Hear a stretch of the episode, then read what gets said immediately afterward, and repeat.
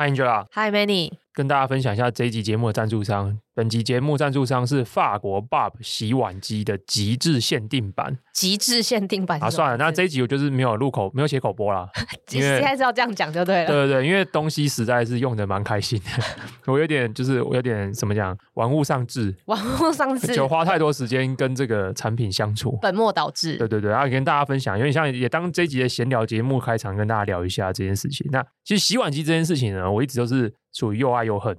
又爱又恨的意思，也没有恨呐、啊，就是因为我一直都没有洗碗机。嗯，像我自己的老家台中老家也没有洗碗机，嗯、因为我们今天台中老家没有很大。嗯，啊，以前对洗碗机的认知就会觉得说一定要装那种大型 Bosch 啊，那种嵌入安装式的，那家里就找不到地方装这个东西，还要牵水线什么也很麻烦。对，所以就一直没有这件事情。是，然后就来了台北之后，一直以来都是租屋嘛，租屋你更不可能去搞那种嵌入式的这种大型的洗碗机。没错，一直没有想到这个想法，以至于长久以来就有点像自我催眠，告诉自己说洗碗很快乐。洗碗是一个可以帮助自己放松、relieve your mind 的这一个一个活动，这样。你真的人生好长，本末倒置哦。对对对对，就是喜欢自我催眠一下，合理化自己在做的事情，就是逃避去寻找更有效率的一些 solution。就洗到最近疫情后，因为大部分时间 work from home 嘛，所以就是会有很多。虽然我偶尔才会煮饭，可是大部分的时候，你就算外带外食回来，你还是有非常多的餐具，以至于真的是洗碗洗碗筷洗到有点堵烂。其实我觉得洗东西可能每个人不一样啦。我问了几个人，发现只有我这种特别这种毛病，就是我很讨厌洗筷子、叉子。确实，应该说筷子、叉子确实要洗的很干净，要一根一根搓我就很烦。十个盘子我就觉得洗十次，可是你洗五双筷子对我来讲也是洗十次啊。你太计较了，我觉得好烦哦。当你吃到好吃的东西之后，洗碗这些都可以被忍耐，或是有好的洗碗机，这些也都可以被忍耐。我也不是每一次用完就洗，有可能时候，然后一整天玩的时候才洗，甚至有时候那一天很累，可能就是隔天再洗。可这件事情就觉得很烦，有时候东西就是这样，你堆久，你越不想去处理它，你想要起身去做它，那个阻力就越强。哦，拖延，拖延。没错，所以我就觉得啊，后来就觉得啊，洗碗机这种东西好像应该适时的出现在自己的生命中。就就真的我有这个念头的时候，然后就有人来找我业配洗碗机，而且本来没有这个档期，是他们后来就是突然就是很想要合作，所以他们就觉得说有没有这个档期，我们就敲出来。所以来了之后打开了之后，我觉得哇，这蛮可爱一台，就是它刚好可以放进我的整个琉璃台这个环境，它是一个差不多可以适合二到四人的这样子的一个使用情境的一台洗碗机啊。那为什么这一台现在你会觉得这么的好，跟以前那种嵌入式有什么不一样？第一个是我不可能有地方嵌入啊，所以嘞，它现在不是嵌入式，它就是一台摆上去这样子。哦，那水怎么？怎么嵌？对，它这这让我最最有感觉的，就是说我一开始想说，那是不是要拉一些进水管？可是是超级无敌麻烦的，因为我只有一个琉璃台嘛。对，那琉璃台就是一个水龙头，没错。那我如果把它水龙头拉进去是变进水的，对。那我平常用水龙头怎么办？很麻烦，超级麻烦。对，然后我又不可能再请水电师傅来拉别的线，就它本身自己有水槽啊。哦，它大概有四公升水的容量，哦，所以说你要用之前的话，就拿那个瓶子装水，倒个大概三次就满了，所以你就可以用那个内建的水槽来去洗碗。所以它只要接一个出水管，嗯，那出水管就简单啦，对，反正你旁边就是琉璃台啊，对，所以你把那个管线弄好摆好，它水自然这样排出来就好了。赞诶，没错，就是马上解决，所以它就是基本上整个开箱出来就是摆上去插上电。把那个排水管弄好就可以用了，就可以直接用，就这么简单，好棒哦！没错，心动了。还有那个洗碗巾的部分，有些就是你自己要加一些粉什么有的没的，然后自己调配。对，它可能有不同的，比如说你要洁亮剂啊，或者是洗洁剂什么之类的。就他们比较有趣，他们是下方那个槽把它拉开来，就可以插一个卡夹进去。就他们家自己的那个洗粉洗那个洗衣呃洗碗巾粉的那个卡夹，嗯，就把它插进去，嗯，那一个卡夹可以洗三十次。所以你一天洗一次，大概可以洗三十天哦。而且那个系统自动会显示说，现在还有几次可以用，它好方便哦。我觉得还不错。呃，我去纽西兰的时候，我住那种 motel 或者是比较大的那种 apartment，有几间他们有附洗碗机。然后那时候我第一次看到洗碗机，然后想要用的时候，我就觉得好烦。原因是因为打开来那个洗碗盘上面是可以组装的，对，你可以放各种架子，是。对，然后我有一次在纽西兰的时候，有一天本来想用，就觉得打开来之后好复杂，然后当天又有点急着要 check out，就没有用。就这次 Bob 来的时候一样，它有一个洗碗盘，对，而且它上面可以组装很多东西，比如说。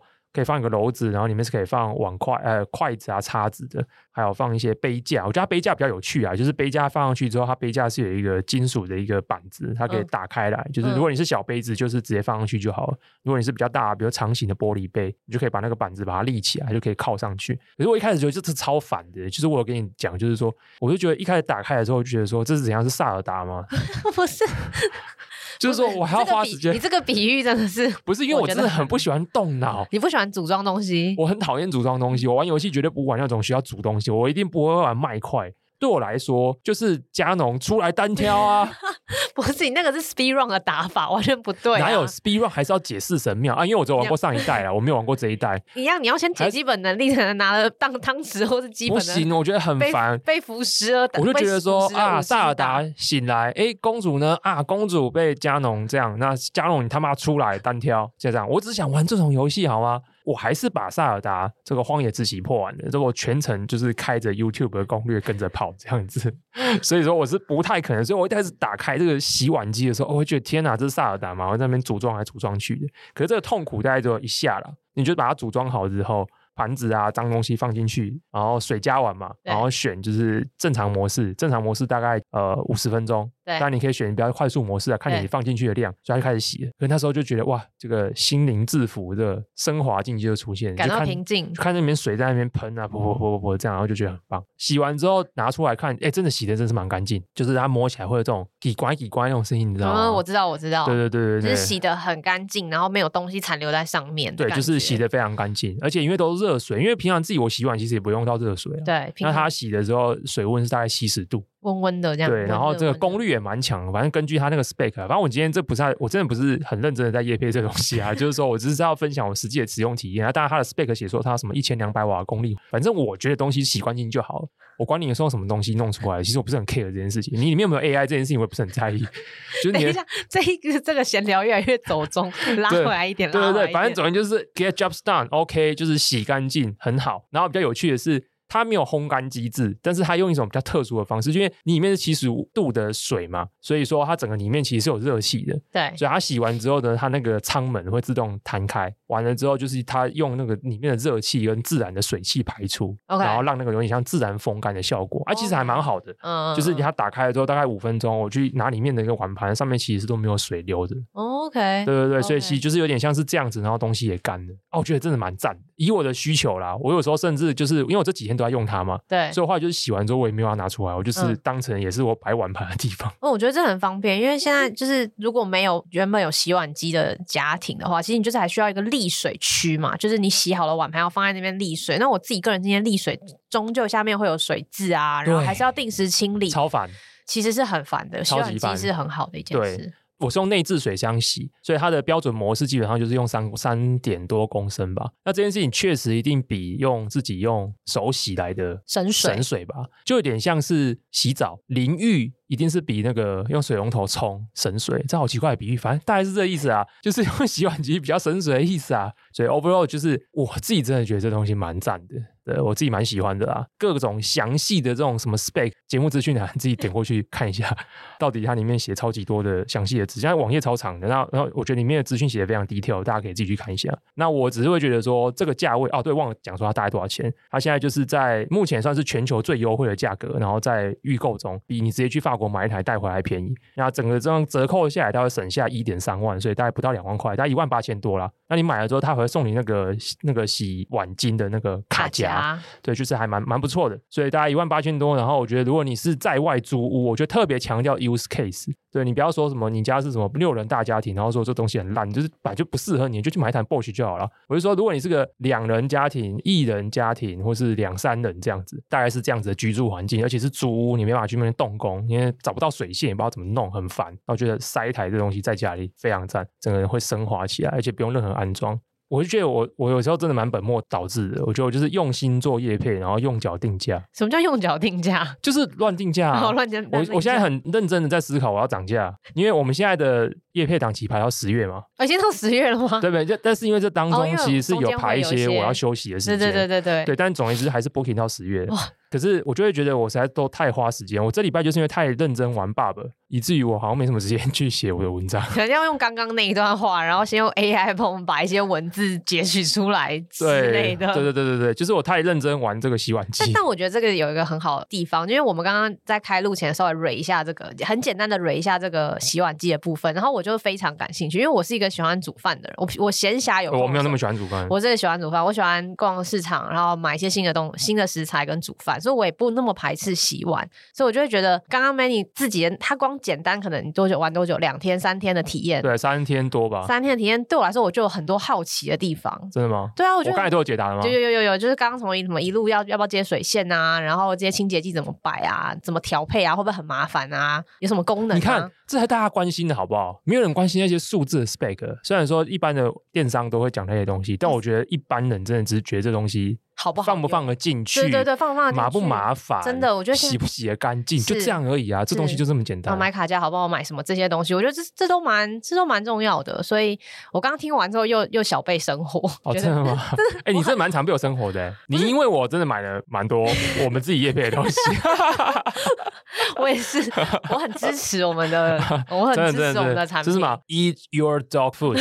我们就是真的是吃自己的狗食。没有，我觉得主要是因为听起来它很很有说服力。可以改善生活方式的一些家电，我觉得蛮好。反正总而言之啊，我就是做完今这个礼拜玩完 bug 以后，然后透过洗碗机第一次感受到生活品质的提升以后呢，我很很大的感受是这样，就我希望这个节目可以赶快茁壮成古玩的等级，然后以后就可以了吗没有，以后就只要念口播稿就好了。不要再用心写，哦、不要再用心。真的好累哦。好啦，那前面闲聊结束了，然后正式进入我们今天的节目的呃想要讨论的一个议题。本来想说我们节目都是走闲聊路线，结果这礼拜一不小心就认真了，就是我们今天要比较认真的讨论一个 topic。但这 topic 我觉得我们节目好像也不是第一次讲，我觉得是我个人，我不确定 Angela 怎么样，但我个人非常关心。你个人有非常关心哦？我觉得 mobility 这件事情，我们以前节目有讲过，我们以前有讲过 mobility，但那时候好像比较像是对共享哦，对，那时候我们是讲过，好像好像前几集吧，前四五集的时候，我们有讨论过这件事。对，那时候应该有些新闻了。对对对对对，那我自己个人呢，呃，尤其是从纽西兰回来之后，感受更深。为什么？我觉得台湾开车真的是受刑啊。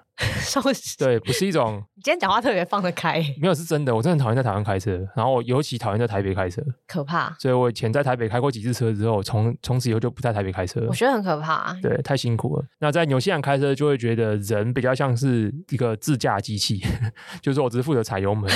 但是在台湾开车就是真的是太高难度了。我觉得能够征服台湾的路段的人，在全世界应该都可以，就是做的表现的还蛮好的，真的很辛苦啊。那所以我就觉得开车真的是蛮讨厌的。然后因为大部部分的时间我们也都生活在大都市里面嘛，可是有时候你还是会有一些移动的需求。可是有时候你真的只是想从 A 点到 B 点，可是从 A 点到 B 点这件事情，我一直都觉得这个概念有点老旧。就是为什么只透过车，然后或者是透过 transportation，就是大众运输交通工具。可是有些短距的东西，台湾最流行的代步就是摩托车嘛。有时候我现在越越少少骑摩托车了，因为我觉得摩托车就是一个我自己觉得蛮危险的啊，所以我也比较少骑摩托车。我必须坦白说，虽然台北啊、新北啊走路的环境已经比台中好很多，因为我觉得台中还是有很多路边临停或是一些路没有拓宽那种人行道的地方。我觉得双北已经算是好很多，而走路体验真的还是没有到非常好。所以 overall 就觉得在大都市里面，这个从 A 点到 B 点的这种移动模式，一直都是我觉得在都市生活的一个很大的痛点。但大家不容忽视的，其实是人类只会越来越往都市集中。我们现在的我，我之前真的很 rough，我现在印象没有很深刻，但就是全球好像大概现在。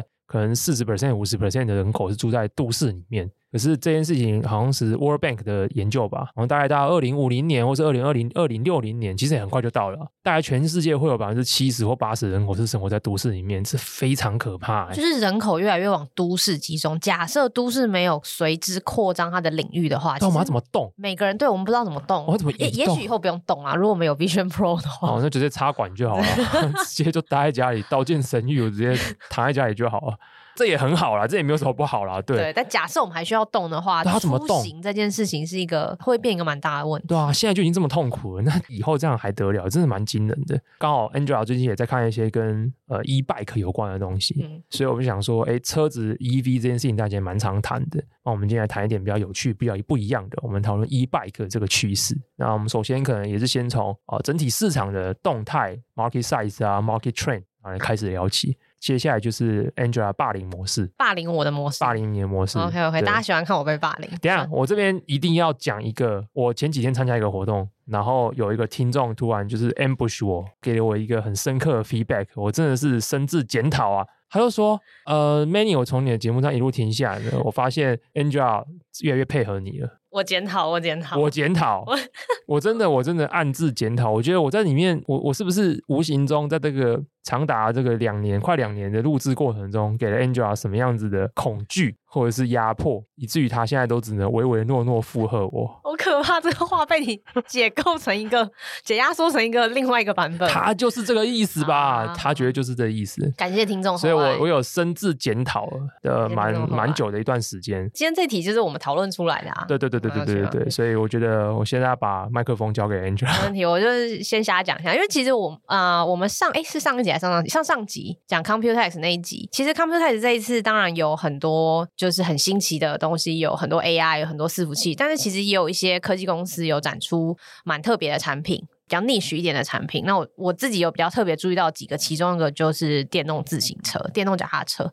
其实电动脚踏车这件事也不是什么很新奇的东西。台湾是自行车就整个脚踏车的出口代工的大国，我们有很多很厉害的公司，上市或未上市的都聚集在中部彰化这一带。其实有很多很很厉害的公司。那我们今天不会特别去讲公司怎么样，我们我觉得我们讲的比较像是一个趋势。我这边插一个豆知识，啊，豆知识也是在研究这个东西后发现。欧洲有一个也是脚踏车大国，呃，有有有，葡萄牙，葡萄牙，我有点超讶异的，想说，哎，为什么会是 葡萄牙？好，没事，豆子是结束，嗯、我也没有深度研究为什么是葡萄牙。对对，我觉得我们今天会留下很多，我觉得我我感觉我预感，我们今天会留下很多我们自己对话后的问题，因为这个行业其实蛮新。Overall，如果没有想要去往下听的听众，我只是觉得说，呃，电动自行车这个行业蛮有趣的。然后有一些，呃，我可能会给一些 overview，包括哪些地方是比较主要的产产出代工或是生产的国家，然后哪些地方是主要的消费国，可能跟大家想象的有点一样或不一样，为什么？然后我们提出一些可能的原因。然后 Manny 最后可能会介绍一下他看到了一个有趣的现象，跟一个有趣的美国公司。美国其实也是一个脚踏车真正，呃，电动自行车、电动脚踏车也在崛起的一个国家。对，但是因为他们原本普及率才太低。太低了，对。可是最近就是他们开始呃不断的加速成长中，当然距离一些领先国家，比如说欧洲的电动脚踏车的市场规模差十倍以上哦。我们今天可能会就是很大规模的去聊，很应该说很很广的去 overview 啦，对对对，这也是我们节目的特色啦。我们节目啊，我最近天桥天桥底下说书人这样，对我最近有收到就是一个算是听众朋友，然后算透过 Facebook 的 message messenger 跟我聊，然后就聊一些东西，反正我我只给他一个结论。我会说这个本我们节目的特色，或是我我这个人自我认知蛮透彻的啦。我就跟他讲说，太深的就是 vertical 的东西，我其实也没有很在行。很多人都比我们厉害，但我可能还稍微有一点点，或是我跟 Angel 还稍微有一点点还不错表现，就是我们在 horizontal 就是水平面的，就是连接这些点上面，是我们呃习惯做，可能做的也还行的东西。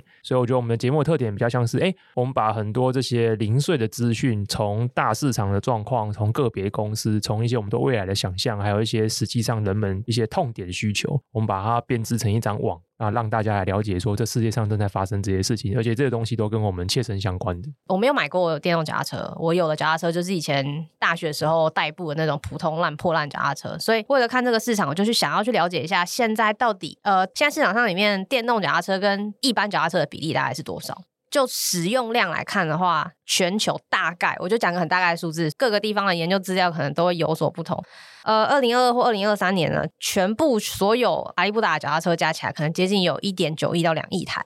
其中大概有四分之一左右是电动脚踏车，比我想象的多很多。大概是应该说二十到二十五 percent，我应该这样讲，那还是蛮多的啊。对，比我们想象中的多。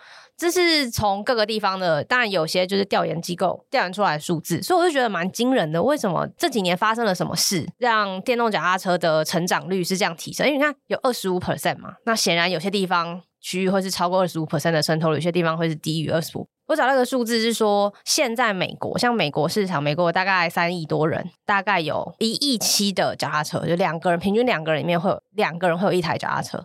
假设你每十年去换替换一次你的脚踏车的话，每年会卖出去的脚踏车大概就是一千七百万辆。然后呢，假设你再加上接下来一些成长因素，比如说呃，因为这些婴儿潮的人现在大概已经是五六十、六七十岁，然后他们也开始可能不一定能开车，想要选择其他的交通方式、出行方式。然后还有人住在比较郊区，想要到市区的这些通勤的需求的话，预计美国每年每年会有两千五百万台脚踏车。而且美国已经算是比较没有这么多人骑脚踏车的国家，没错。因为在欧洲，好像有些国家平均一个人会有三台，甚至超过四台以上的脚踏车的数量。我觉得这是一个很比我想象中大的数字。呃，这是脚踏车本身的现象。我们等一下再很拉回来一点讲电动自脚踏车。那在欧洲呢？欧洲其实是更早就开始，因为美国其实是一个开车为主的国家，但是欧洲比较地稠，相对美国比较地稠人，哎，地狭人稠，嗯、呃，相对人口密度比较高了，相对人口密度比较高。其实除了像什么意大利 Vespa 之外，其实。欧洲脚踏车其实很早就开始，大家就比较有骑乘脚踏车的意识，然后包括一些短距离的出行，那他们的脚踏车道也是相对美国建设的比较好，所以在欧洲每年，呃，我找到的资料，这几年啊，这几年尤其是二零二二到二零二三，欧洲每年可能有将近五千万台的电动脚踏车。一年五千万台，将近五千万台，我不知道这数字是高估低估，但我想应该不会是五千万台跟五亿台的差别，所以就大概就是在这个五十个 million 的 range 里面。OK，其中比较主要电动脚踏车盛行的三个国家是德国、荷兰跟法国，这几个国家的 penetration 就是渗透率大概平均可以到四成到五成，就是这些人里面，如果你有两台脚踏车的话，就有一台会是电动脚踏车。像去年光资料显示，德国就卖了五百万台电动脚踏车，那真的蛮多的。呃，像荷兰的渗透率应该是十年内从可能十二十 percent 慢慢慢慢一层到三，就是翻了将近一倍。哦，我觉得这个要让大家感受到这怎么惊人，因为很多人觉得就五百万台电动脚踏车，大家可能会觉得哎，这个 volume 很惊人，对，可大家可能不会觉得这个 value 很惊人。哦，当然你知道一台电动脚踏车在欧洲平均售价大概是一千五百到两千欧。大概七十 percent 左右的所有的电动脚踏车，我们等一下可能说不定会谈到一点。但电动脚踏车的价格 range 可以很广，哦，对，大概有七十 percent 会落在一千到四千美金之间，对，所以就抓个平均两千好了。对，台湾比较不流行电动脚踏车，所以大家可能会觉得说，哦，脚踏车不就是也还好嘛？那这些产值也没有到多大。因为你你现在想想看，它每台电动脚踏车其实就是有点像是一台湾一台电动摩托车啊。它就是一台类似像是 Gogoro 这样子，OK 的价格差不多啊，差不多，对不对？就是一台六七万的东西这样跑，所以它一年这样就这样买五百万台，所以它不是一台五千块的东西，它是一台五万块的东西这样卖。对，它就在路上这样跑，所以它不仅 volume 很惊人，它的 value 其实也蛮惊人的。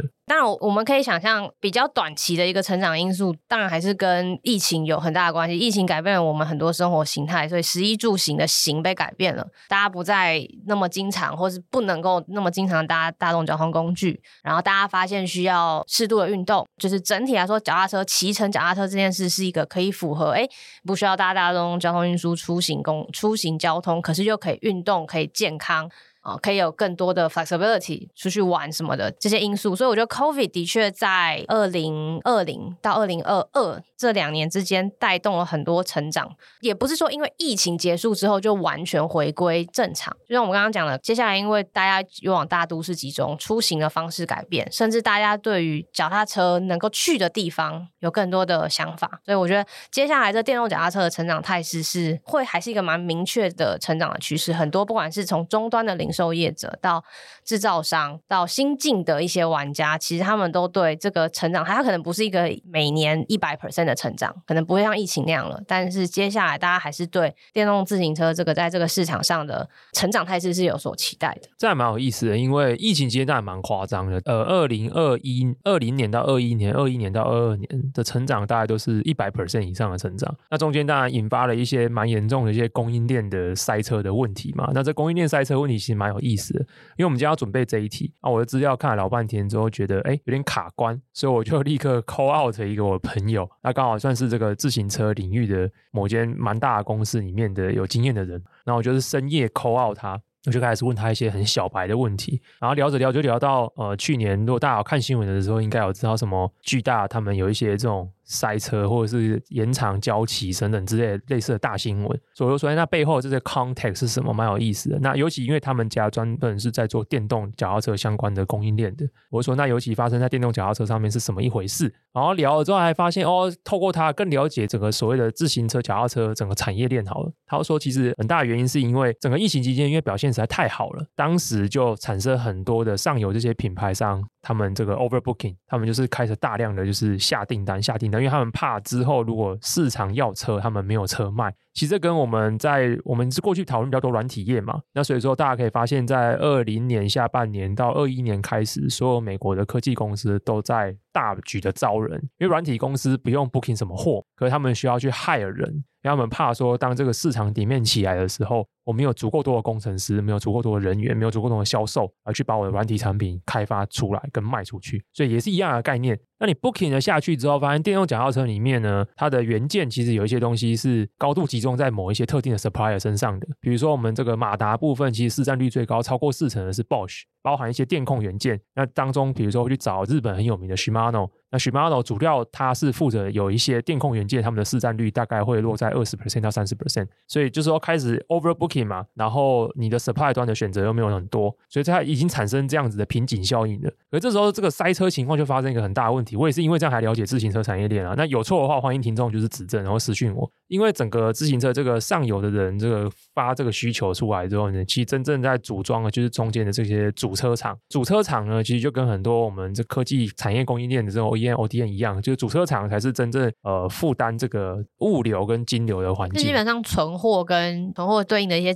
现金流都会压在这边，都压在这边，就是说他们自己要就要先去发这些货来，对他们最后是卖掉以后才可以把这个现金流把它 reclaim 回来。对，就是他们要管理好，不管是存货，还有跟供应商的一些呃，不管是关系，甚至是货款的一些互相的一些配合，其实都是在组装厂这边。对，然后觉得那时候组装行就是因为整台车里面，比如说一台车假设有五十个原元件好了，当时就在四十九个元件差不多 ready 了，但反正就是只缺一两个关键元件。然后这时候上游又一直 overbooking 嘛，所以变成他们就是要塞更多的车辆的四十九个零件，然后继续缺那一两个零件。可是这时候因为这一两个零件的关键的供应商可能又出些事情了，所以以至于这交车的时间从原本的四个月变成八个月，变成十个月。所以这件事情在这个过程中已经让很多主车厂后来受不了就倒了，因为他们现金流尬不过来了，对你整个存货什么之类你也弄成这样，你最后也没办法 deliver 这个东西。接下来又来了一个很严重的最后一集，就是在二零二二年的时候通膨。对，通膨完之后升息，经济环境越来越严苛，然后终端的消费环境也会这样，它也开始紧缩，因为毕竟电动自行车这种东西也不是什么必需品嘛，有些比较高单价的东西。对啊，毕竟一台就是五万块起跳的东西，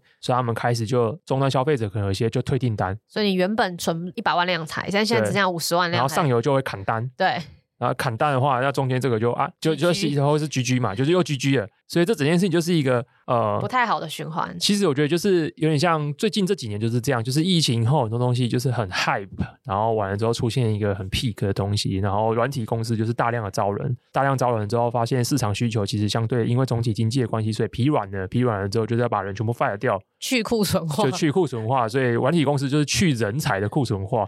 这个我们这种做实体实体商品的制造业，当然就是去这种东西。那中间一定都会有很多 casualty 嘛，那 casualty 的软体公司就是这些人失业。那我觉得供应链其实更。怎么讲更残酷一点呢、啊？就它的 casualty 真的就这些公司可能就真的倒了，对，因为真的是现金嘎不过来的问题。我觉得真的蛮辛苦的。但是所以说这成长率现在其实 overall 整个电动自行车的市场还是在成长的，只是它不会是过去几年这种三位数的成长，对对对，可能回落到大概五到十个 percent 之间在成长。对，比较主要的，因为这个电动自行车刚刚面有讲整个，我们不会就是太 break down 细节，但其实电动自行车跟一般自行车最大最大的不同就是它是电动，就像废话一样。电动就里面会有很多呃，我们刚刚提到像电控马达，还有一些整合电控马达、电池这所有东西的一个系统。所以就一台车，一台整个一两千，平均两千块好了，平均两千块美金一台电动自行车，里面大概有五百块是所谓的品牌，或者是我们说品牌或呃代工厂这边拿掉的钱，然后六百块是给这些代理呃 retailer，就是这种。呃，没有品牌就只是单纯 resell 这些就是车子的钱，剩下像是多少？一千一，就是剩下九百块是吗？两千三减一千一，一千啊一千二，剩下一千二里面呢，大概都是就是这些什么车架啊、马达啊、电池啊。还有周边一些坐垫啊、阿里阿里布达这些小 component，是这台车有一半以上的成本是在这些呃零组件上面。那比较重要的当然就是电池跟马达嘛。那这也是比较主要的厂商会去垄断跟呃，就是咱们有比较有 bargaining power 的关键。那当然组装厂或这些 component 厂就可以看配合这些公司能不能够起来，在这一波市场里面占到一些甜头，占到一些趋势。我觉得他们的 breakdown 大概是这样子。其实电动自行车，我觉得还有一个蛮有趣的点是，它跟传统自行车一个最大的差别，它的厂商非常的碎片化。我最近最近可能我看的领域还没有很多，蛮多行业只要有跟硬体有扯上关系的。厂商都相对碎片化，但是我觉得电动自行车因为是刚发展初期，我觉得它跟比如说我们现在讲 laptop 或是 PC 好了，它相对没有这么碎片化。对，对，因为它已经成熟了。对，它成熟了，嗯、它的规格也 standardized 了。对对对。然后可是传统的自行车，我觉得相对也比较集中了。对。但是电动自行车因为是个刚新兴的，所以它现在很多我觉得很多的标准都还没有制定好，包含车型、车体、功能。而且我刚才我想要补充另外一个趋势是，有一个研究报告，一个 white paper，就是一个也算是电。电动自行车的顾问公司，他们出了一个二零二二年的 white paper，里面讲了一个趋势，我觉得蛮有意思的。他说，电动自行车大概电动自行车这已经不是最新趋势，最新阶段的电动自行车讲的其实就是它已经变成是一个 IoT device。其实电动自行车真的蛮久，大概两千年，大家有就可以电池，有点像电辅车啦。嗯，我觉得那年代就是电辅车，就有点像是你不想踩的时候，有个电动马达帮你踩。嗯，而这件事情它只是有电动动力，可是现在的电动自行车已经不是只有电动动力，它里面有更多的 IoT sensors，它可能甚至还有面板，还有各种的侦测元件，还有各种的讯号发射装置，它可以联网，然后它可以做各种的 data 的收集，然后并且透过其他的方式，不论是给 retailer、给 brand、给终端的用户。可是这件事情，它目前又变成是说百家争鸣，因为每一家都可以塞自己的东西，因为他想要做所谓的市场区隔化。别人家卖两千块的啊，我这边卖两千五。可是如果说马力是一样，时速因为法规限制，可能都是三十公里每小时。那在这情况下，我要怎么比谁强谁弱？他可能就会开始在其他的 IoT 的一些项目上面去做竞争，去做呃一些差异化表现。可这件事情就会让市场更分散化。那也就是说，对新厂商来讲，它更有表现的机会嘛？对，我觉得比较像是呃，比如说一些关键元件，像是刚刚 Mandy 讲的，像 Bosch、Mando 这种做电控的，它可能就是比较有技术的。厂商可以做，或是比较少人可以跨入。但是越往终端下游，不管你是组装，或是一些特殊的、比较特别的一些 function，呃，像有些他们在那个 handle，就这个手把握把上面是会有 throttle，就是可以调整说你要想象成油门的、啊、油门，对对，油门的感觉，对，可以加速，可以加速。那当然有个速限，一般在欧洲现在速限大概是二十迈跟二十八迈这两个速限，所以不能超过二十八迈，超过你就像车就是车子了。那另外。另外一个就是还有一些侦测，比如侦测你的会不会有没有预测你会不会可能摔倒，侦测路况，嗯。嗯、然后 panel 上面可以看它的 panel 其实没有很大，但是我也没有看过实际的 demo，只有看过厂商展示的东西，所以可以预预想它可能未来就像一个你的手表一样，可以向他们秀很多资讯，甚至可以跟你的生理的健康监测来去整合。脚踏车就变成不再只是一个从 A 点到 B 点的工具，我可能今天要爬个小山，我也可以骑好一点的所谓的 E mountain bike 山地自行车，你就可以爬坡嘛，就不再用骑淑女车爬坡了。哎，你就可以去的地方比较远，然后你也可以后面接一个篮子，我不知道大家有没有看过 cargo，像 cargo，哎，这个在欧洲超火的。我自己是我自己是没看过，但是我，有看过。你有看过实体的？是？有有有有，我我小骑过。想坐上去吗？其实真的蛮方便的，但就是不要在台湾骑都很方便。没有。我、哦、认真呐、啊，台湾真的很难骑各种车啊，我觉得。对，那我觉得那种很危险。那你可以拿，如果在那边，然后你可以拿运货，可以拿放小孩，可以放宠物，那只要有马力，因为你以前要自己骑很累嘛。很舒服啊，很舒服，其实真的蛮舒服，蛮好，蛮赞的一种车。所以刚刚讲到这些，所以呃，当然就是 commute 就什么通勤用的 e bike，基本上还是比较主要的大众。但是我刚刚讲说，一山地自行车可以接 cargo 这种电动自行车，还有甚至可以折叠型的。我觉得电动自行车有一个很有趣的东西，就是说它不再是一般人想要电动自行车就觉得。说，哎，有电动动力辅助的没有？其实现在电动自行车已经远超过这个东西。现在电动自行车讲求的其实是功能性 （utility），然后它会根据不同的使用情境、不同的 utility 的需求，会开始发展出各种不同的形态的车型。这件事情就有一点，我觉得蛮有意思。我觉得这件事情可以比拟为是，虽然这句话现在有点老梗，现在什么东西都 iPhone 时刻，但是我觉得这就是自行车 bike 的 iPhone 时刻。每一集都用啊，每一集都用，妈什么现在都现在什么都 iPhone 时刻，因为因为确实嘛，因为以前手机就只打电话嘛。所以它的这个规格需求就很简单，就是有键盘，然后后来开始有一些液晶萤幕，它可能显示号码，或者是你可以输入选项。可是当你进入智慧型手机之后，它呃面板化，然后开始你可能镜头在乱加，然后现在开始就想各种有的没，然后现在有出什么游戏专用手机，所以手机旁边就有更多的小小按钮可以按，实体按钮可以按。所以它其实就是变成是说，它整个变成智慧化，然后有运算能力，甚至有联网能力以后，它的整个 form factor 可以有更多形态的变化，然后运用不同的 use case 底下有各种不同的需求。因为以前自行车它活在机机械时代，它就是只有一种需求嘛，就是你踩上去，你踩它，然后它会动就好了。对。可是它现在已经不是，它现在已经变成是一个 IoT device 了。所以它就可以要更服务各种不同 niche 的，或是一种更 vertical 的需求去设计那个场景要的载具。我想到一个很烂的比喻，也没有很烂，很很切实的，很跟现实呃，跟现在我的状态很很有关联的比喻，但你一定会不喜欢。嗯、为什么？就跟萨尔达一样啊！你不要预设我不喜欢。哎，不会，你呛的很好。对，这就是观众要的 Angela 啊！你再讲一遍，什么我不喜欢？你可能会不喜欢，因为又跟萨尔达一样啊。哦，对啦，要动脑。不是因为是他上一代的萨尔达，你每一种剑是，因为你有火箭，然后有就是装兵的剑跟雷电的剑，他这一代就把这个解构开来了。超难，超难。对，要自己装啊，要自己装。那可你就可以有更多的。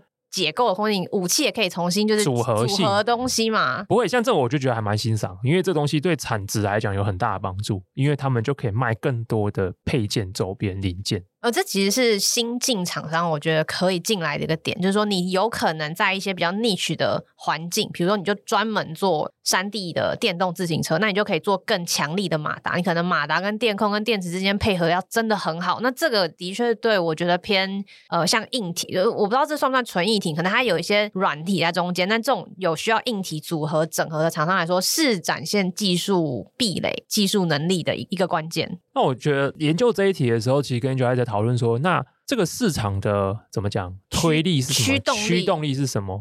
最多人直觉想到的一定是什么环保嘛？因为其实的确欧洲啦，欧洲为主，跟美国都有很多 top down 政府的补贴。我觉得疫情期间当然是因为大家想要减少，对对对，transportation 就是大家想减少公众。公众运输的一些问题，或者是你在车子里面有密闭，大家怕传染，所以大家想要透过自行车这种比较开放式的方式。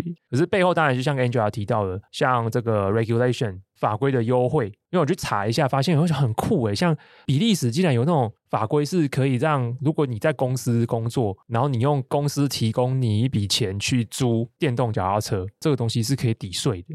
哇，超超屌的！如果有这种政策，你会想骑吗？不会啊，不不是在台湾的话，哦、会啊，路路好一点的话，不是在台湾不给我抵税，我也会骑，好不好？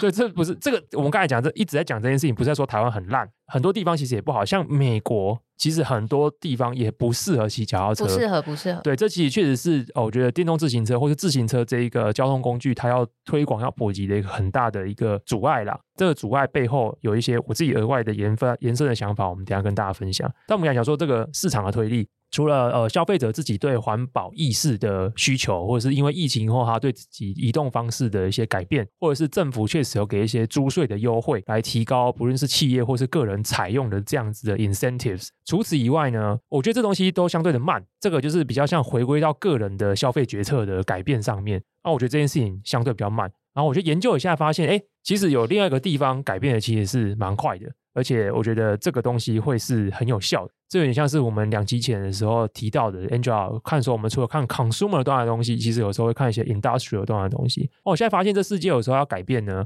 ，industrial 端的改变可能更快更有效。而且所谓的科技巨头，或者任何巨头，或是产业端直接产业直接 adapt 某一种东西，它创造的效应可能是很强的。B 端，B 端，那这篇我在讲的其实就是所谓的最后一里的 delivery，last mile delivery。那这 last mile delivery 就是所谓的我们现在常见的物流啦。我们在讲。物流，因为物流这个字很广，就是说从美国坐货运轮船送到这边，这个也叫物流。对。那我们在讲的是所谓的 last mile，就是从这个分销点或是分货中心送到你家的这个段落。这个段落其实是非常非常重要的。那过去一般的，比如说我们就是说用油车嘛，用摩托车或什么之类。可是现在所有的这些货运公司、大型这些运输公司都有志一同的在改变这件事情。那原因就是因为他们要响应这个世界政策嘛，要 net zero，要在比如说有些人是定二零三零年。有些人是定二零五零年，他们要零排放，这当然是大的 policy 底下的政策。可是这个这件事里面更重要的是，在这个政策底下，以前大家可能第一时间会想到说，那是不是就用电动车？对，可是没有。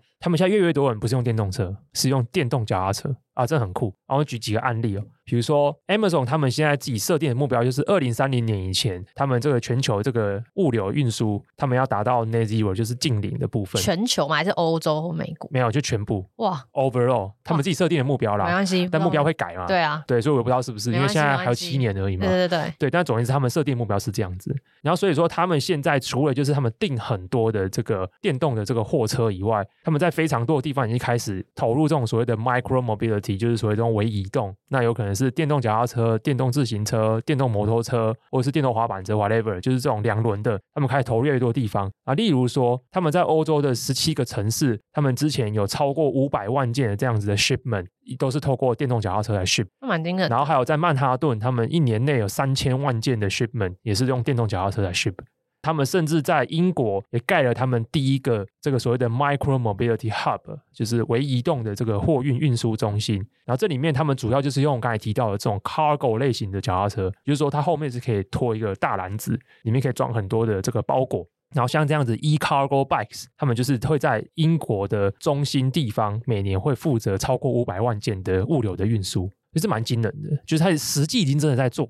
除 Amazon 以外，像几个大的、比较大的运输公司，像 UPS，他们也有类似的这样设定的目标。然后他们现在在苏格兰啊，在纽约啊，在德国啊，基本上也都开始用 e-cargo bikes 来去做这样子的运输的投入。那像 FedEx 也是另外一件很大，他们也一样，但他们定的目标比较晚啊，他们是定二零四零年的时候要是 Net Zero，而且他们现在已经也开始在伦敦、阿姆斯特丹，还有欧洲一些城市去测试电动脚踏车的运输，甚至在他们在加拿大的多伦多，他们直接就是已经不在用电动车，就是所谓的 e-vans，他们直接就是用 e-bike 来做这样子的运输的东西，所以这蛮酷的。就是说，last mile delivery 确实是一个蛮重要的大量运输的这场景。然后过去有非常多的油车，它有非常多的碳排，可是在未来他们都陆陆续续改变这件事情。这些事情其实对很多的做电动脚踏车的公司来讲，其实是一个很大营收来源。就像我们等下要谈的一间新创公司，其实他们现在有一部分的营收，其实就是跟 Amazon 合作。他们开始把这些车辆直接租给这些大型的有物流需求的公司，直接做这样子的租赁、企业租赁的收入来源。Industrial 端有这样的需求，就会带动这些公司会成长。这些公司成长，他们去做这些电动脚踏车，就会有出口嘛。那就会有出口说，这些公司它的制造、它的下单，那它就可以有这样子的 volume，它有这样的量，可以支持它有一定稳定的这样子的车辆的需求被输出出去。而且因为这些大型的运输公司，他们的用量比较大，所以耗损一定比较凶。所以第一个就是换车率比较高。然后第二个就是随之而来，它可能需要一些 repair，有一些 after sales service，所以它也可以让这些公司有这样子的一些服务费用可以去赚。对，确实有一些，不管是欧洲，这主要比较目前集中在欧洲跟美国都有看到，因为可能他们要去服务这些所谓的 B 端或 enterprise。所需要的这种，不管是 last mile 的 delivery，或是单纯就是一些外送服务所产生出来，他们必须要有这种类似 operating 的 center，那他们就会有这样像 e-bike 的 subscription 的 service。我看到有百周的，就是每就是以周为单位去订阅，不是以每月的，可能里面会包含像。保险，因为如果你今天是商用的话，一定会有些保险的需求嘛，所以保险可以 cover 在里面，窃盗可以就是失窃的风险可以 cover 在里面，然后还有最多就是维护维修，因为你要骑这些脚踏车，它可能需要定时的换一些配件、耗损的呃零件，比如说主要就是像轮胎啊、车架，那有一些东西它可以用 subscription 的方式去做，而我觉得这对一些新创也是蛮好的开始，就是它可以不用像做制造或做品牌或做代工那样一开始就背比较大的存货的压力跟成本。跟管理供应商，他可以转去做比较软体，就是 analytics 啊，或中间这些 subscription service 这一段，等于把原本可能在经销商、代理商那边的服务环节，我们把它再解构出来，变成一个 subscription annual 的 service。那其实最近也看到这种公司偶尔会真的有些出现在美国，有些出现在欧洲，我觉得这也是蛮有趣的现象。我们讲了几个 driving force 嘛，我觉得哎，第一个就是个人消费意识，包含对环保的需求。对，那有一些政府因为自己不论是对碳排的一些政策目标，所以做了一些法规或者是一些嗯租税上面的优惠。那我们刚才提到第三种 driving force 就是大型的物流公司，他们直接为也是设定自己的碳排目标而开始做营运的车队的这种改建改制。可是我觉得，嗯，我觉得最终结这件事情还是回应到一个问题，就是我我一直为什么我很讨厌开车？微观问题是开车很不舒服，尤其在台湾。可是我觉得，even 在纽西兰，我觉得开车也不舒服了。进进到城市里面，哦，比如说我进到基督城的时候开车的时候也是很塞啊。所以你是对塞车这件事没有办法？对，可是这件事情就是你更抽象的想象一件事情，就是我们被车这个交通工具概念统治已经一百年了。差不多，对，差不多，对，福特第一台车，我们从这个要需要更快的马，变成我们其实是发明一台车这件事情，到现在已经一百年了。OK，而且这个概念，even 变成电动车也没有变，我们还是在壳里面，就是四轮的，四轮，对。包着。可是这件事情，我觉得一直都觉得一个这个很大的问题。那我先分享一个数据好了。美国是最喜欢开车的国家，我觉得台湾因为大量承袭这个美国这种概念，所以台湾也变成是一个很喜欢开车的国家。在美国呢，二零一八年的时候有个调查，有超过百分之六十的车，他们单趟出行的距离小于五迈耶。五迈就是八公里，超少的，这完全就是可以用电动自行车代步结束掉的东西。所以本来在呃，假设没有这电动自行车这议题，大家就会说，那你就用大众交通运输嘛。可是很难啊，因为这种短距公车路线要怎么布到它符合每一个人需要的八五迈的这个？没错没错，我说所以我说大家会这样想，可是下一步就会觉得说，那这个 infrastructure 你在盖这些捷运什么路线的时候，是要很长很长的一段时间才会完成的，所以有些地方还是到不了的。而且五迈或六迈这个距离，就是骑脚踏车好像有一点点，有一点点。小累，但又不会太累。对，但是就是有些人会觉得说啊，这件事情我还要用人力去骑脚踏车，有点小累。哦、所以这个完全就是电动脚踏车可以 cover 掉的东西。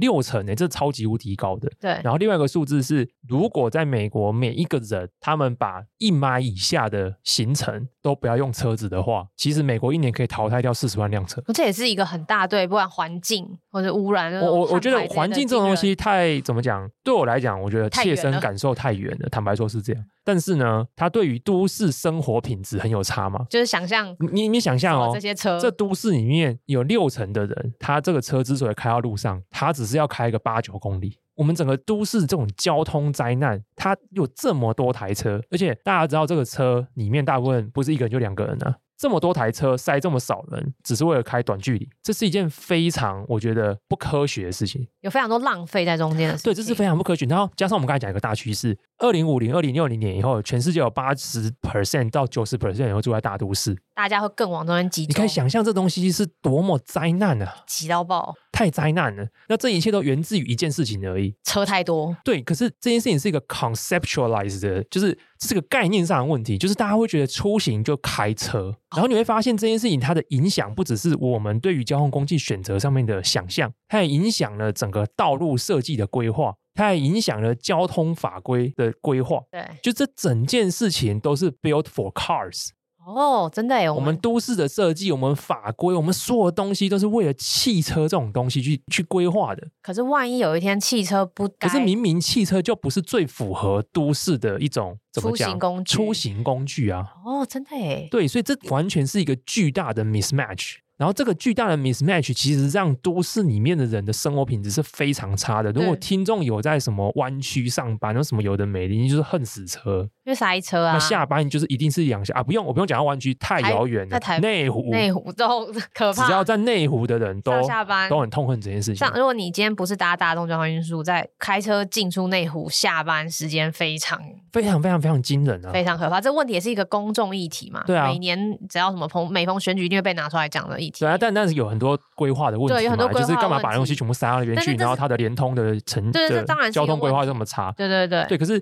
这件事情背后有一个，就是说，我们很多东西都是 design for cars，没错。那这件事情是一个很巨大的问题。这件事情并不会因为变成电动车就改变的。我觉得 overall 这件事情已经严重影响到身在都市里面的生活品质，所以这件事情必须被改变。可是这改变确实有发生，这这不是我在空想，不是我在幻想说这世界上要有人改变。那这改变，我们今天举两个非常非常有趣的例子。第一个例子是荷兰，其实荷兰在几十年前也是一个车满为患的国的都市。尤其是阿姆斯特丹，可是他们经过几年的努力以后，如今荷兰的车辆已经大幅减少啊。但是因为时间有限，我我实在是没有空进一步去 dive in 说为什么会这样。可是我现在举另外一个有实际数据佐证的一些案例，很有趣。法国的巴黎，他们在疫情期间颁布了一个新的规定，这个市区内限速三十公里。三十公里就是现在的电动自行车啦，大概一般有很多地方有规定，上限差不多是三十。三呃，差不多有有些是 mile，啊，有些是公里数。对，就是 class class 的话，看那个设计怎么样。但大概三十就是差不多是那个水准。就是一般如果你 pedal 就是你用了那个电控辅助，你可以最快速限到二十五。那如果到四十五的话，那就有点像是电动摩托车，有点接近摩托车，那就是另外一种规范。但总之就是一个我觉得不是很快的速限。可是你知道这件事情就大大的影响了整个巴黎市内车辆的数量，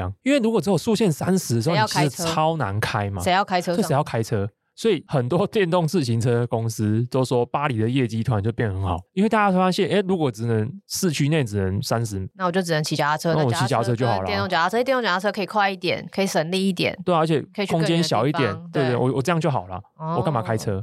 是，所以这其实是一个很有效解决都市生活品质的方式啊。是哎、欸，对啊，其实实说真的，因为室内一般道路六十嘛。我坦白说啦，你如果你的行车距离是十公里或十五公里好了，我们最远在台北市可能十五公里是一个蛮常见的距离。对，你中间算个红绿灯什么之类的，你时速三十跟时速六十其实不会差几分钟啦。对，因为你还有中间很多停，你真的没有差几分钟。然后你到了还要找停车位，现在停车位不够，所以你限制三十时速是非常合理的，因为它其实不会增加大家多少时间，反而如果因为这样大家都不开车。清出啊，就不塞车了吗？清出道路，你减掉塞车的时间，可能都比你以为你可以开时速六十来赚到的时间来得多。这其实是一个公众的议题，它可能可以影响到整个城市规划、交通出行政策的改变。这件事情，如果我们用 NVIDIA 的 Omniverse，等一下你跑一个模拟就知道了嘛？你这你这个猝不及防，对不对？对，我们就是完全就是连接到这样、欸、可以耶。你真的跑一个模没有？我告诉你啊，你跑模拟都知道，但是人类世界就不是模拟吗？不是因为不是模拟，因为你有很多太多部会啊，城市规划什么政策要考量。啊、坦白说啦，谁讲这个政策，谁就选不上。我没有，我没有这么说。我的意思说，这是一个更高的 level，可能是。从政府，像现在很多是各国政府的补贴政策嘛，其实这个是这是很复杂的啦，我只能这么说。我觉得补贴这一题有一定有，但是，我觉得巴黎，我我当然可以再花，我应该要花花一点时间去理解为什么巴黎要做这件事情，但是真的是有效。除此以外，我们讲一下，就是说，我们刚才提到说，其实推广自行车一个很大的困难，其实是行车空间，就是我们的路的 infrastructure，行车道基础建设有没有建好？像我去年的时候突发奇想，有几次，每次就是有个比较大的，比如说从中校新生到行天宫，哎，好像更远，从中校敦化到行天宫，骑那个，我有一次突然就突发奇想骑 U bike，体验之差啦。啊，实在是有一些路段很好骑，有一些路段就真的无法骑。那反正台北真的很，比如说我又不可能骑在马路上，对，因为不能与车争道。那我骑人行道，可是有一些路段的人行道会被什么挡住？你知道，不是临停，会被捷运出口挡到，这真的超级奇怪的。那边路骑好好的，然后突然会爆出一个捷运出口。然后我就要骑到那个骑楼里面，那就是又跟与人争道，对，超超怪，超级无敌怪。然后就是，就表示说这个道路并不是为这东西设计的嘛。对，没办法。对，那那这边就是查一些资料的时候，查到一些很酷的范例，就有人号称哥本哈根是世界上最适合骑自行车的地方的城市，丹麦，对，北欧丹麦的哥本哈根。然后我们就查一下说，哦，到底是多适合啊？它很酷，它的适合不只是它有自行车道，它的自行车道比照一般的车，就是说那个自行车道有红。红绿灯有交通号志，我有时候在路上啊，我就会觉得说，这个台湾的马路很像溪流，就是。摩托车是水，车子是石头。等一下，然后当红灯变绿灯之后，这个水就会在石头之中这样串流。我觉得其实很危险，对不对？你知道吗？那种感觉就会觉得，哎，怎么会有血液或水流在这个石头当中这样串流？就是蛮惊人，蛮可怕的。对，但国外他们是很蛮清楚，就是嘛，一台车就是一台车啦。因为这件事情，我突然就想把哥本哈根列为我以后想要去的都市之一。好像应该去看看，我想感受一下，嗯、就是这种。就是骑一台车，就是这种在都市里面有好的移动体验，到底是一种什么概念？因为我 even 在纽西兰，我也感受不到，因为是塞爆啊。嗯，对，也没有这种自行车为主的这种感觉。但在欧洲，据说，因为你刚才提到，就是包含电动自行车的普及率，很多国家他们对租税的优惠，他们专属自行车道的规划，什么之类的都很棒。我觉得 overall 其实这件事情是一个很巨大的愿景，但是我个人非常非常认同，而且我认同的理由真的不是因为什么排碳啊，或者是什么地球暖化的议题。我觉得这些。东西对一般来讲真的不是太切身，我觉得最切身一定就是你在都市的生活品质。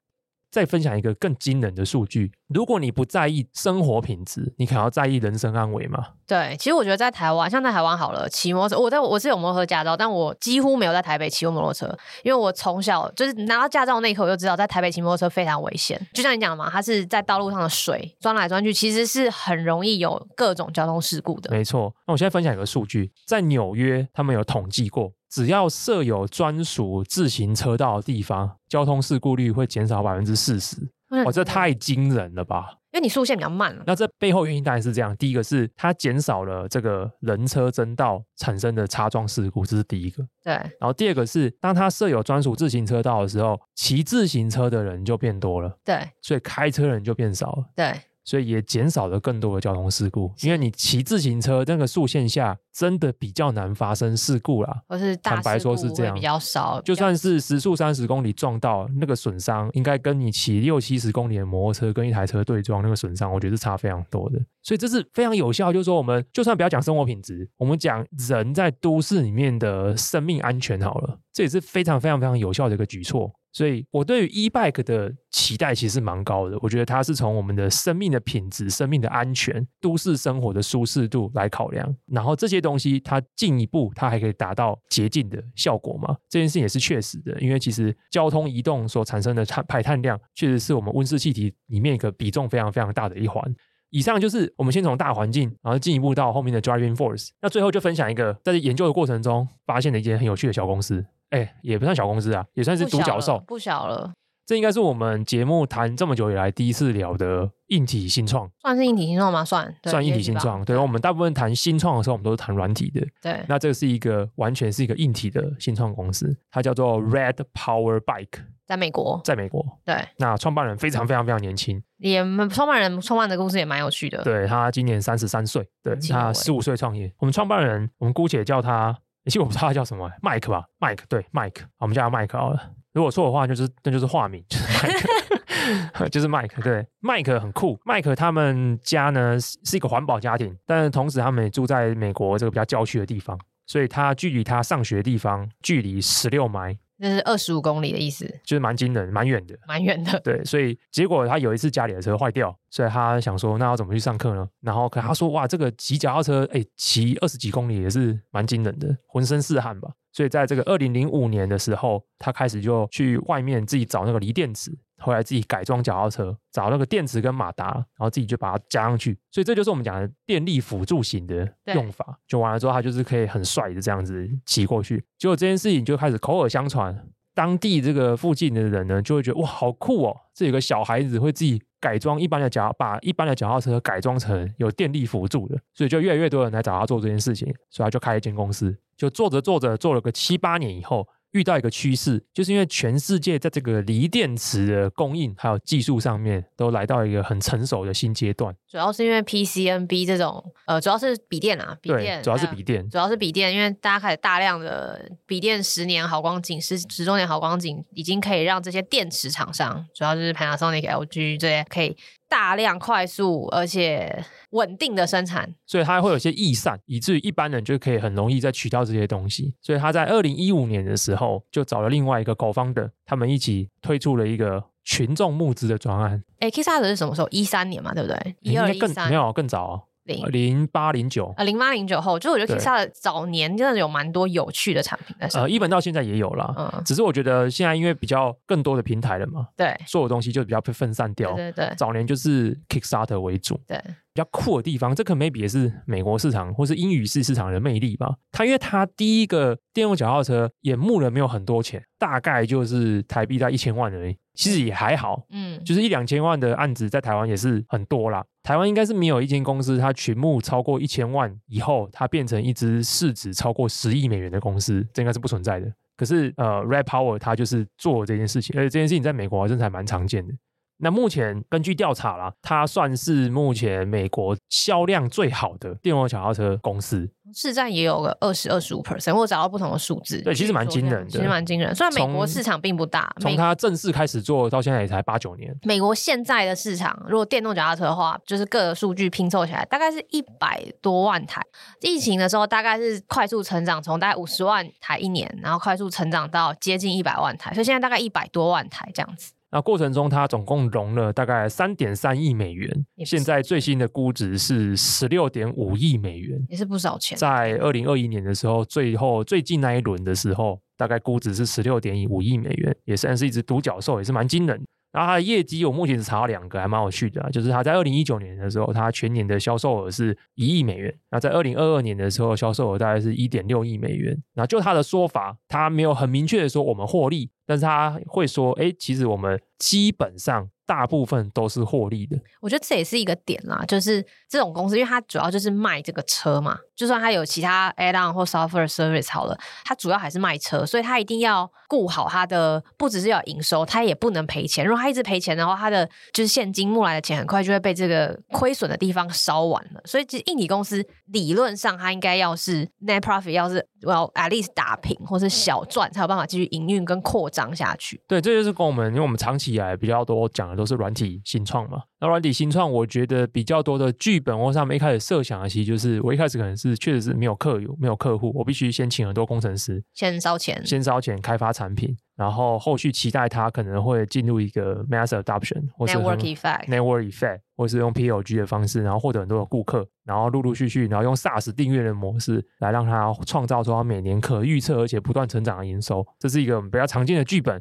可是大概很少人会做一个硬体产品，是用啊，我一开始卖一个赔一个，那这个公司卖越多赔越多，越多就赔越多，那你就是你你连那个货款都交不出来，你怎么办？然后你还有库存，假设卖不出去还有库存，就是软体至少没有库存的问题嘛，软体有人才库存就把人 fire 掉。所以说，其实我觉得这就是硬体公司跟软体公司，我觉得在根本上在 starting point 上面就会有一个很巨大的差别，是这样子。所以它现在整个发展的算是还不错，可是最近一两年有遇到一些逆风啊。第一个主要是当然总经情况的影响，大概在我查到他在二零二一年底的时候，公司员工差不多有六百四五十人。那从二零二二年开始，他到目前为止历经了四轮的裁员，裁到现在他们公司大概是四百人，其实还是不少了。可是有这么多人，原因是因为他们自己有经营非常多的门店。那这边特别讲一下他的商业模式，好，它比较特别。大部分的自行车品牌商很少做 direct to consumer 的，大部分的自行车品牌商，它做出来之后，它可能就是透过 retail 经销的伙伴来去做销售。那经销伙伴一般都会负责售后的一些协助跟服务。确实啊，因为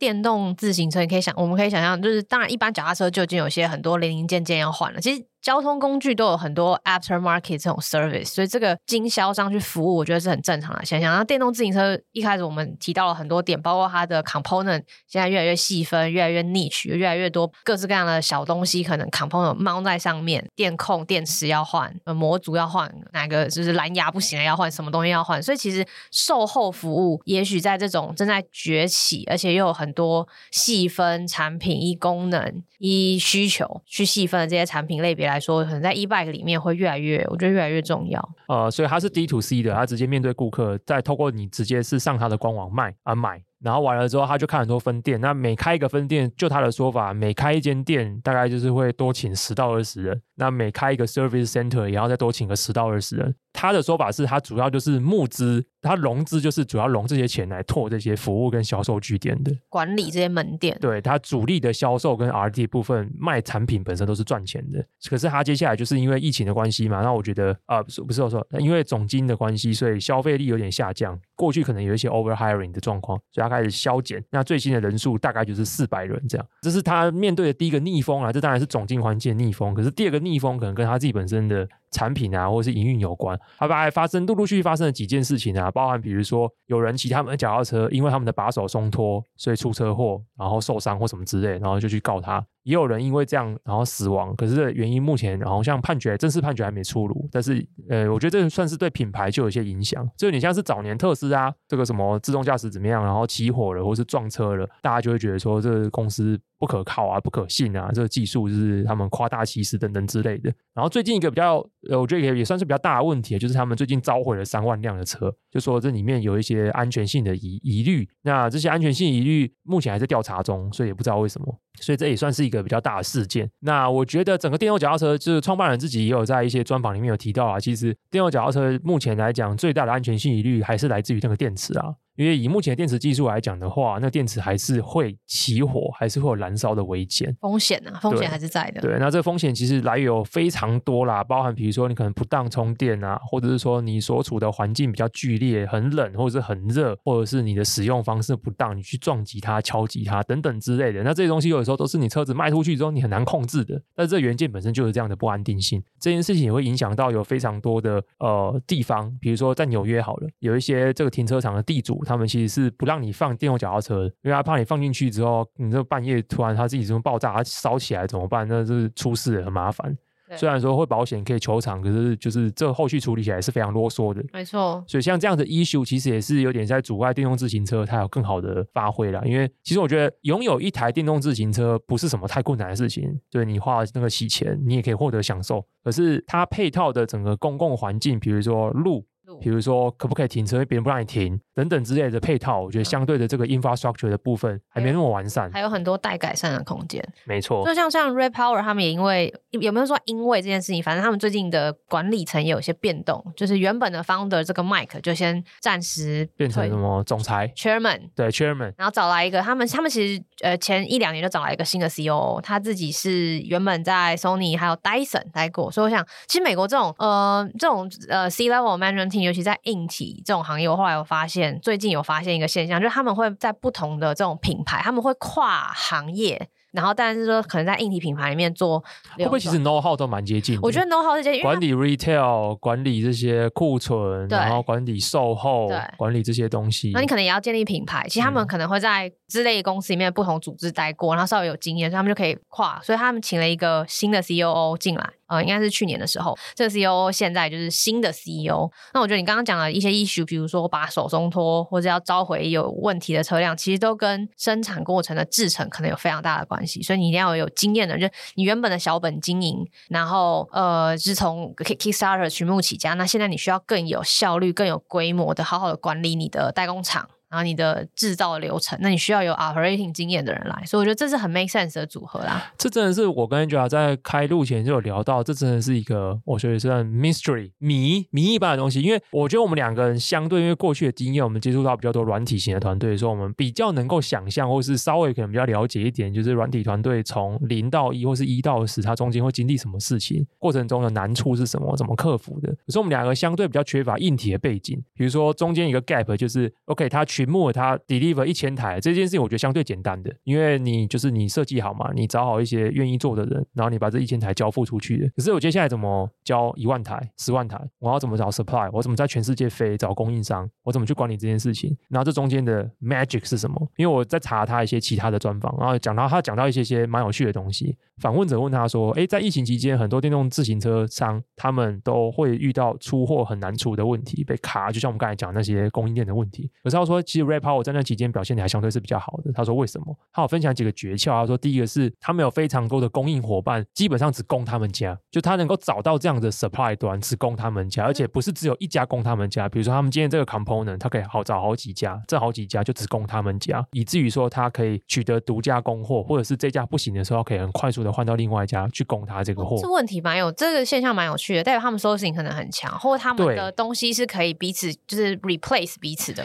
对，也是蛮蛮不容易的。对，然后第二个是说他们有，当然在产品设计上，他们有刻意去走一个比较标准化的东西，就是说他们的车型不会到非常多种样，他们目前大概就是六种车型，不会到非常非常多复杂的东西，然后里面有非常多元件，他们自己内部尽量的把它 standardize。这件事情其实目的是为了让他们可以更好的找供应商，呃，以便于。需要替换的时候，他们很好去找一些 replacement。然后最后他提到一个关键，但是他就呃蛮明白的说，这件事情是他们的 secret sauce，就是他们的秘方，所以不能跟大家分享太多。但是他提到的是 logistics 的部分。他说大部分运输这些脚踏车的部分，过去传统还是订货柜啊这样送什么之类。他说他们是用一些比较特别的方式，一些比较轻量级、比较 flexible 的方式去做 logistics 的运送的交付。但是他说这是他们的秘方，他们不能跟我们透露。所以我就说，哎，做硬体这个行业。确实有非常多怎么讲，眉眉角角，眉眉角角，有一些秘密，有一些真正关键的一些营运的，呃，我觉得不只是 product design 的问题，就是说 design 很好 product，我觉得这个世界上有非常多人可以做到，可是如何有效率，然后找到这样好的品质，甚至是在供应链产生动荡的时候，你还能够稳定的去做交货，而且 make sure 这东西不会出现大的问题。我觉得这东西真的是蛮呃值得我们俩以后多花一点时间，多看一些硬体新创，或是多我随时三不五时 call out 去反映一些我业界的朋友，去多了解一些这背后的一些怎么讲经营的秘诀吧。这件事情其实我觉得蛮重要的啦。我对这件事情特别有感，原因是因为呃我们最近 AI 已经热了六七个月了，可是我在这么热了之后，才有一天有几天冷静下来想一下，发现嗯其实 AI 能解决问题。也就是一部分的问题。其实人类大部分的时间还是活在 physical world 的，直到我们插管的那一天到来。等一下，为什么进入插管？对，但我蛮期待，就是因为我一直不断表达，我很想被插管，但是就是说，就是就插着，然后就是母回归回归母体。但在此之前，其实我们大部分时间还是跟 physical world 有很明确的接触。对，我们要处理就是吃完饭之后碗盘。对，洗碗机嘛，就 AI 也不能帮我洗碗啊。对，我们还是需要爸爸。哎，这个叶配又这个很好，头尾相应。对，我就说，哎，A AI 也不会帮你洗碗啊。那洗碗机也不一定需要很强 AI 嘛。对，它是一个 mechanical 的东西。AI 可以帮我算从哪里到哪里最方最方便最快速，但我还是要实际出去。我还是个 e-bike。我还是要对用用个脚踏车，用个车，或是任何东西从 A 点到 B 点。所以其实支持这个人类在这个真实世界生活化，这个物理的元素，我们接触到的 device 产品装置，这些背后都是有巨大的产业工业去支撑起来的。可能是因为节目做了四十几集吧，然后才会发现自己的渺小吧。就说，哎，我们以前只是去讲一些这种，怎么讲，冰山上面最好看见的这种软体 interface 的东西，但真正吗？蛋糕上面的对对对对对对，漂漂亮亮的，闪闪亮亮发亮的，对不对？这种市值很高，这些我们看得见的东西，可是实际上支持它这些本体这些基础，其实我们很少去 tackle 嘛，就是我们很少去碰触到它，这真的是一个蛮蛮蛮深的知识。我觉得要更快速的了解这些事情，就是我希望能够我更有效率认识更多人，然后跟他们吃饭，然后去烦他们，随时 call out。我觉得这可能是最快的方式，不然这东西真的没办法用看文章看出来的、啊。有，我觉得太多美美嘎嘎在里面，我们可能可以从 top down 的方式看一些很 overview 的东西，就 market 的 trend 啊、方向啊、driving force 啊等等之类的。可是实际上，就像百工百业一样，它营运的美嘎到底在里面，不同行业之间会不会有每一个行业自己的营运的美嘎？我觉得这其实是蛮值得我们长期、长期探讨，在我们被插管之前，长期探讨的问题。没错，我已经放弃了。没错，好，那我们这一集我觉得蛮有意思的。那也希望听到这一集有，比如说在 Giant 上班的，在美利达上班的，有在 Shimano，我对 Shimano 这间公司就特别。它是上市公司，它是它有财报的，对，超超感兴趣的，对对对，对，因为因为研究这个行业的时候，一直看到 Shimano，Shimano，Shimano。Shimano 就是做从传统脚踏车就已经是就很强，就已经很强，但它也它也算是电控系统里面的老二。不只是这些公司，还有很多呃车用公司，对，EV 公司要进来，对，其实很多这个这个说不定可以，我不知道几几周或几个月后，我们再做下一集也可以，没错，没问没题目的时候，比如说 Porsche 也来做一台嘛，没，Porsche 其实投了一些欧洲公司，BMW 在两三年前也推出一个 lineup，就是也有推出一条产品线，然后可是后来好像也比较 focus 在 EV 了啦，嗯，没关系，就也没有这么 focus 在 e-bike 这部分，买买买不起保时捷就买一台二三十万的保时捷，加是 e-bike，好像也好像不是很。对，好不好？节目价值观崩坏，崩坏啊！对对对对对，对，好啦，那以上就是本节节目了。如果你是这个行业业的专家的话，如果任何意见，欢迎留言或者直接私讯我。要私讯的话，透过 i 呃，透过 IG 或者是透过 Facebook 或者直接寄信都可以。喜欢接 IG，喜欢收 IG 的 IG DM 站。那如果你喜欢这个节目的话，也分享给你的朋友收听。那如果你想要每周收到一些我对于一些软体或者是一些商业或者是一些科技趋势的一些想法的话，也欢迎透过节目资讯来订阅慢报。以上本期节目了，拜拜。